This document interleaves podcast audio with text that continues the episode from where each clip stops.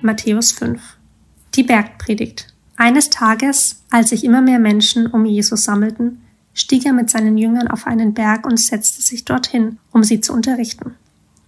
Die Seligpreisungen. Und das lehrte er sie. Glücklich sind die, die erkennen, dass sie Gott brauchen, denn ihnen wird das Himmelreich geschenkt.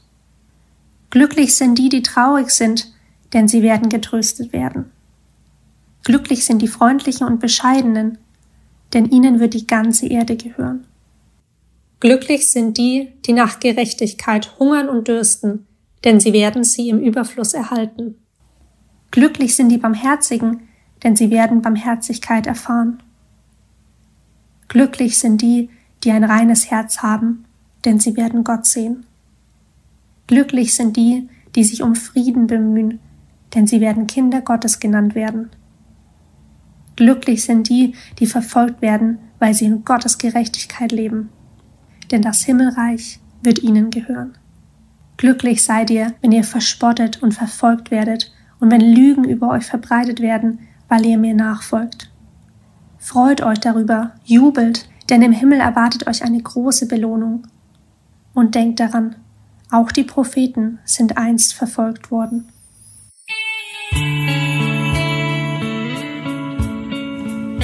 von Salz und Licht.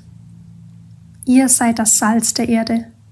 Doch wozu ist Salz noch gut, wenn es seinen Geschmack verloren hat? Kann man es etwa wieder brauchbar machen? Es wird weggeworfen und zertreten, wie etwas, das nichts wert ist. Ihr seid das Licht der Welt, wie eine Stadt auf einem Berg, die in der Nacht hell erstrahlt, damit alle es sehen können. Niemand versteckt ein Licht unter einem umgestülpten Gefäß. Er stellt es vielmehr auf einen Lampenständer und lässt es für alle leuchten. Genauso lasst eure guten Taten leuchten vor den Menschen, damit alle sie sehen können und euren Vater im Himmel dafür rühmen.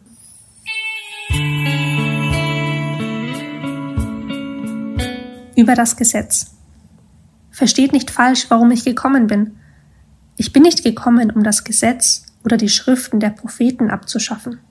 Im Gegenteil, ich bin gekommen, um sie zu erfüllen ich versichere euch, solange der Himmel und die Erde bestehen, wird selbst die kleinste Einzelheit von Gottes Gesetz gültig bleiben, so lange, bis ihr Zweck erfüllt ist.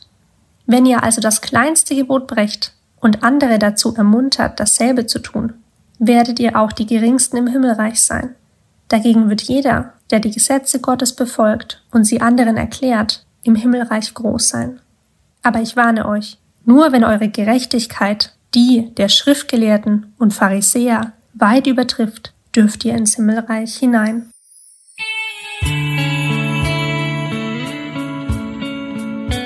Vom Zorn. Ihr habt gehört, dass es im Gesetz von Mose heißt, du sollst nicht töten, wer einen Mord begeht, wird verurteilt. Ich aber sage, schon der, der nur zornig auf jemanden ist, wird verurteilt.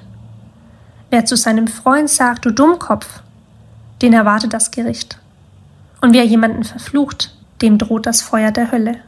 Wenn ihr also vor dem Altar im Tempel steht, um zu opfern, und es fällt euch mit einem Mal ein, dass jemand etwas gegen euch hat, dann lasst euer Opfer vor dem Altar liegen, geht zu dem Betreffenden und versöhnt euch mit ihm. Erst dann kommt zurück und bringt Gott euer Opfer dar.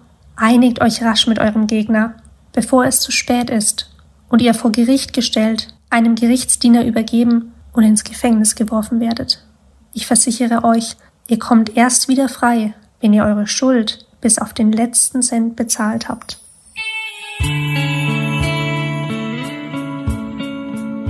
Vom Ehebruch.